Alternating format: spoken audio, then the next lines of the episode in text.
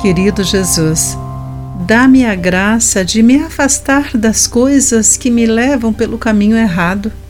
Conduz-me ao rio da tua presença e nutre-me com as Escrituras. Torna minha vida fiel e frutífera para a tua honra. Olá, querido amigo do Pão Diário, bem-vindo à nossa mensagem do dia.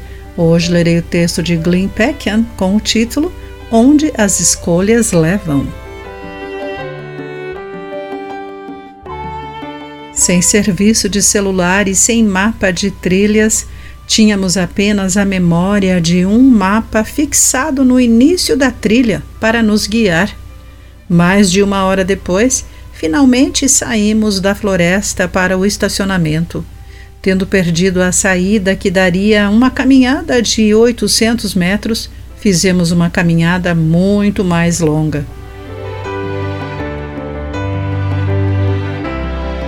A vida pode ser assim.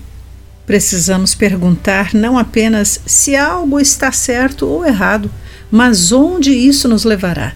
O Salmo 1 compara dois modos de vida: o dos justos, aqueles que amam a Deus, e o dos perversos, os inimigos dos que amam a Deus.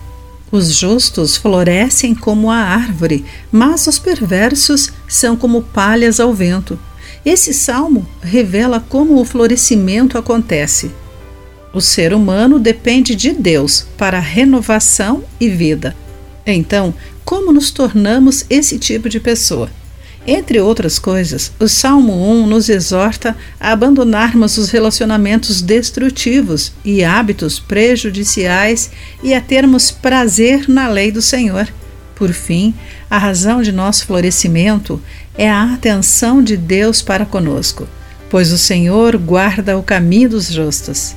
Entregue o seu caminho a Deus. Permita que Ele o redirecione de velhos padrões que levam a lugar nenhum e permita que as Escrituras sejam o rio que nutre as raízes do seu coração. Querido amigo, de quais amizades ou hábitos você precisa afastar-se? Como você pode criar mais tempo em sua rotina para ler a Bíblia? Pense nisso. Aqui foi Clarice Fogaça com a mensagem do dia.